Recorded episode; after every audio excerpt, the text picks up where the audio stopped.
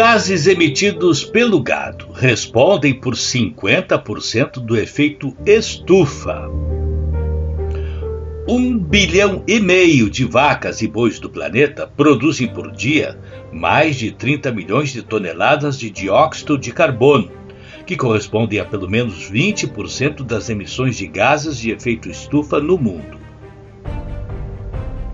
Esses dados foram coletados ao longo de oito anos pelo cientista Mike Kinderman, líder de pesquisa e desenvolvimento da multinacional holandesa DSM de nutrição animal e humana e conseguiu criar uma molécula que diminui em 30% a emissão de gases das vacas e bois.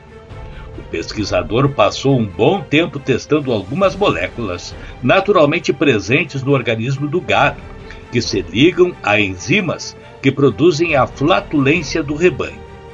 O trabalho foi supervisionado pelo executivo Mark Van Neuland, responsável pelo projeto Vaca Limpa, que conduz esse tipo de estudo. O 1,5 bilhão de vacas e bois do planeta produzem por dia mais de 30 milhões de toneladas de dióxido de carbono, que correspondem a pelo menos 20% das emissões de gases estufa no mundo. Cada vez mais os consumidores valorizam a carne que foi produzida com menos poluentes e não agride tanto o meio ambiente, disse Van Newland. Este assunto foi um tema importante também da recém-realizada em Glasgow Conferência sobre o Clima, a COP26, que apresentou estudos para reverter esta situação, conforme nos conta Mayra Lopes. Emissões de metano liberadas em diversos sistemas de produção agrícola, especialmente na pecuária, são até 28 vezes mais nocivas ao meio ambiente quando comparado com outros gases de efeito estufa. O alerta do diretor da Organização das Nações Unidas para Alimentação e Agricultura para Mudança Climática e Biodiversidade, Eduardo Mansur, disse à ONU News de Roma que inovações e acordos firmados na Conferência sobre Mudança Climática COP26 podem reverter esse cenário. 40% das emissões diretas de metano saem do setor agrário. O desafio que nós temos é ter tecnologias de redução dessas emissões. E a boa notícia que está por detrás é que essas tecnologias existem para ter uma produção pecuária de baixo impacto de carbono com uma alimentação que diminui a fermentação entérica de ruminantes, para ter uma produção de arroz em áreas cobertas de água que tenha uma baixa fermentação e uma baixa produção de metano, a redução dentro do, de uma gestão sustentável é, do adubo orgânico, incluindo a, o aproveitamento da fermentação para a produção de energia renovável. O diretor da FAO destacou uma aliança proposta pela União Europeia e Estados Unidos durante a COP26 em Glasgow, na Escócia.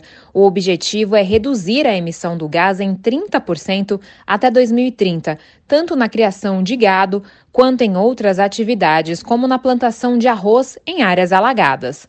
O Pacto Mundial do Metano já tem a adesão de mais de 100 países, incluindo os principais emissores, como Brasil e México.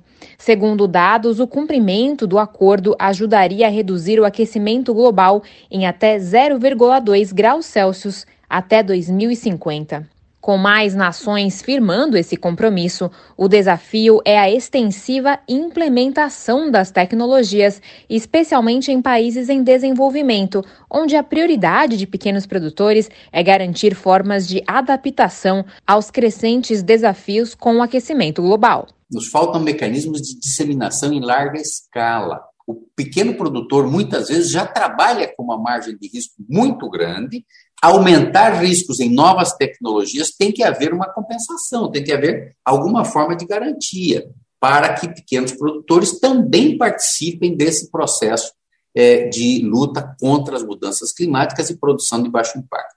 Agora, o pequeno produtor, sobretudo em países em desenvolvimento, tem uma outra preocupação. É a preocupação de como se adaptar a essas condições de mudanças climáticas. Mas os países vulneráveis necessitam de ter apoio para se adaptar a essas condições, porque a mudança climática é inevitável. Ela está ocorrendo numa velocidade que nós estamos vivendo essas mudanças. De acordo com Eduardo Mansur, o setor agrário é responsável por pelo menos um terço das emissões de gases e, por isso, precisa agir como parte da solução.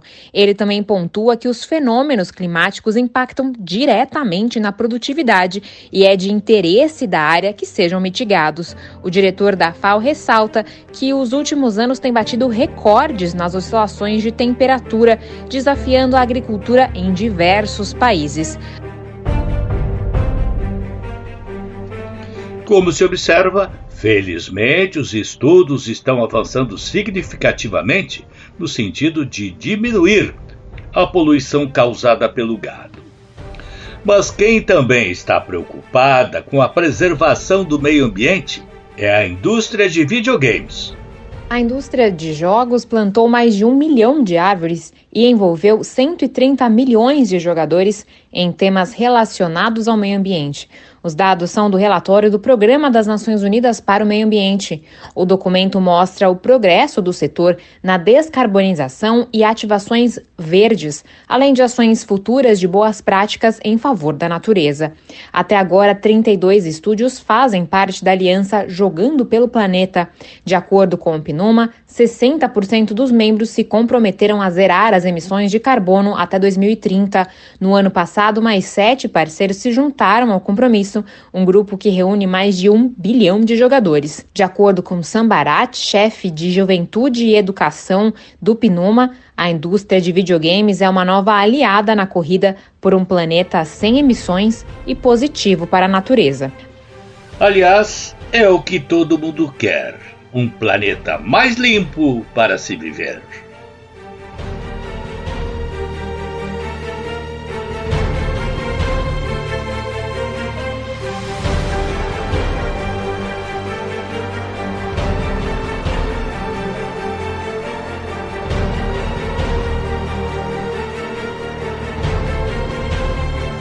A seguir.